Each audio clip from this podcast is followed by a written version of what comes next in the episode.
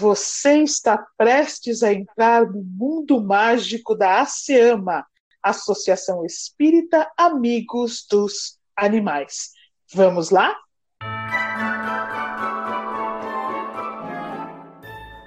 As crianças estavam lendo seus livros de férias. Na escola que eles estudam, as professoras sempre passam um livro para lerem neste período. E vocês, crianças, estão lendo algum livrinho? Mesmo quando a minha professora não passava nenhum livro para eu ler, eu sempre escolhia um bem legal para ler nas minhas férias.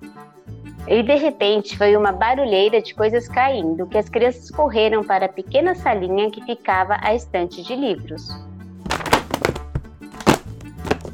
Meu Deus, parece que um furacão passou nessa sala. Olha quantos livros no chão! Nossa caixa de lápis está toda espalhada e até o radinho do papai está no meio da sala. Esse furacão tem nome. Nina, desce já dessa estante. Estou vendo seu rabo balançar aí no alto. Nina desce da estante com os pelos das costas arrepiados e vai saindo de fininho. Pode ir voltando aqui, Nina. Vai nos explicar por que fez toda essa bagunça? E Nina se volta para as crianças com um pequeno sorriso na cara. E nem adianta vir sorrindo. Espera aí. Isso não é um sorriso. Estou vendo a ponta de alguma coisa. Céus, parece a ponta de um rabinho.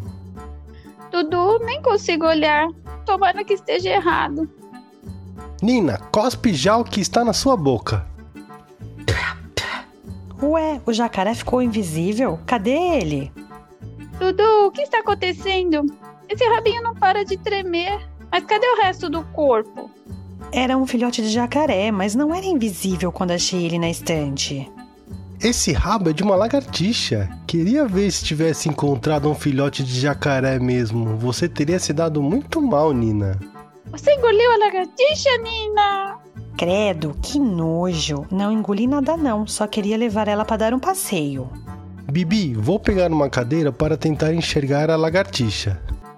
Ótimo, Dudu. Enquanto isso, eu vou recolhendo a bagunça que a Nina fez antes que a mamãe brigue conosco. Enquanto Bibi juntava todos os livros em cima da mesinha e guardava os lápis de cor dentro de uma caixa, Dudu levava uma cadeira para perto da estante. Bibi, acende o abajur e traz ele para mim. Não consigo ver nada, está muito escuro aqui. E Bibi levou o abajur aceso para o seu irmão. Achei! A coitadinha está viva, Bibi, só perdeu a ponta do rabo. Só perdi a ponta do rabo? E acha pouco? Vai levar um tempão para o meu rabo crescer de novo.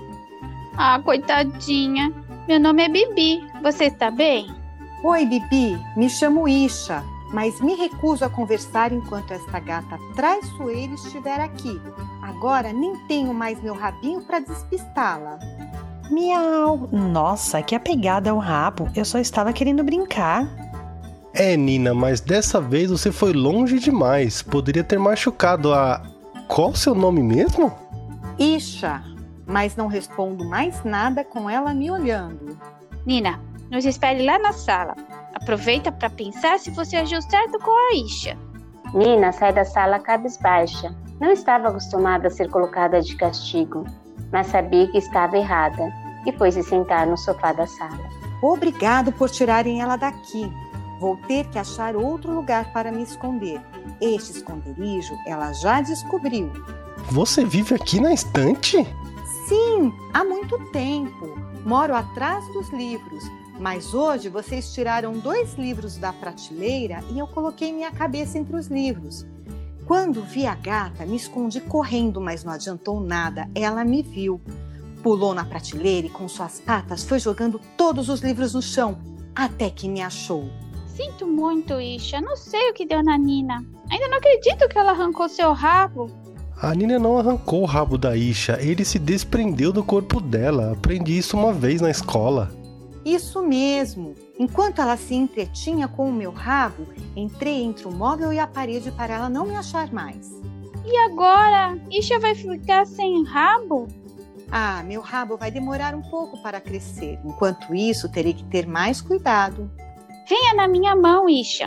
Vou te colocar em cima do relógio de madeira que fica na outra parede. Lá ninguém mexe e você pode fazer um novo esconderijo. Obrigada, Bibi. Melhor eu ajeitar meu novo esconderijo logo. Depois que Bibi colocou a lagartixa em cima do relógio, os irmãos decidiram fazer uma prece para que ela se recuperasse logo. Ao fim da prece, a mentora Clara estava com as crianças. Vendo lágrimas no rosto de Bibi, Clara falou com carinho: Calma, Bibi. Vai ficar tudo bem com a Isha.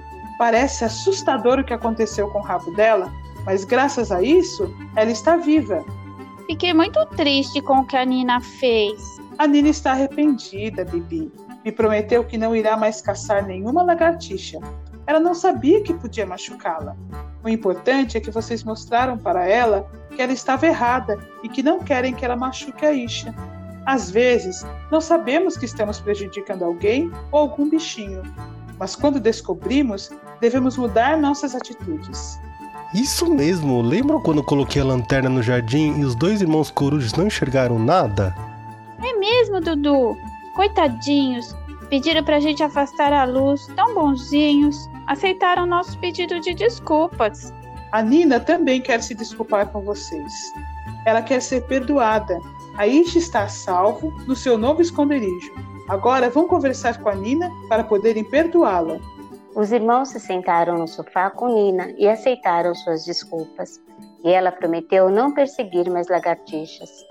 Bibi até pediu que ela não perseguisse mais nenhum outro animal ou inseto, mas Nina desconversou e foi dormir no colo de Dudu.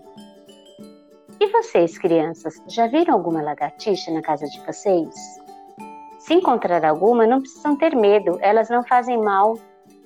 Aqui na minha casa tem uma que mora no alto do armário da sala. De vez em quando encontro com ela no meio da noite mas passo com bastante cuidado, bem de longe, para não assustá-la.